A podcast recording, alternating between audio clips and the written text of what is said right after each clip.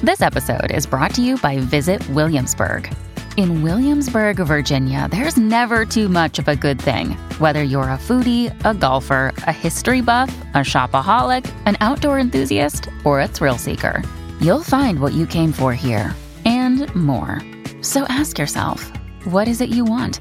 Discover Williamsburg and plan your trip at visitwilliamsburg.com. Nos vamos con información de espectáculos con Yadira Rentería. Feliz martes, mi Yadi. ¿Qué nos tienes? Adelante.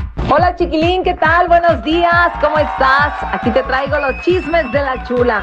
Vamos a iniciar con una noticia de esas que no quisiéramos dar a conocer, pero ayer recibimos un comunicado de la oficina de Luis Ángel, el flaco. Y bueno, pues lamentablemente ahí dan a conocer que él acaba de perder a una de sus hijas. Se trata de María Fernanda, de 21 años. Y bueno, mucha gente ha estado preguntando qué fue lo que pasó con ella.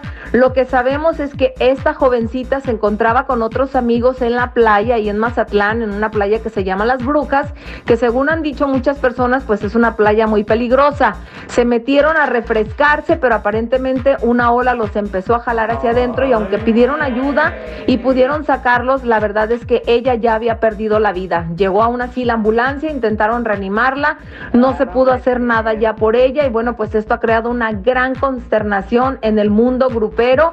La mayoría de las agrupaciones le han dado las condolencias al flaco, así que también nosotros nos unimos sin duda a estas condolencias y bueno, él mismo lo ha dicho, ¿no? Es un dolor muy grande, muy fuerte que difícilmente va a poder sobrellevar. Esta jovencita él la crió desde que era muy pequeña y bueno, pues para él es su hija, aunque mucha gente ha dicho que no era su hija biológica, eso no importa, para él sigue siendo su hija y él está viviendo este dolor en este momento y bueno, pues le mandamos un abrazo muy grande para él y para toda su familia.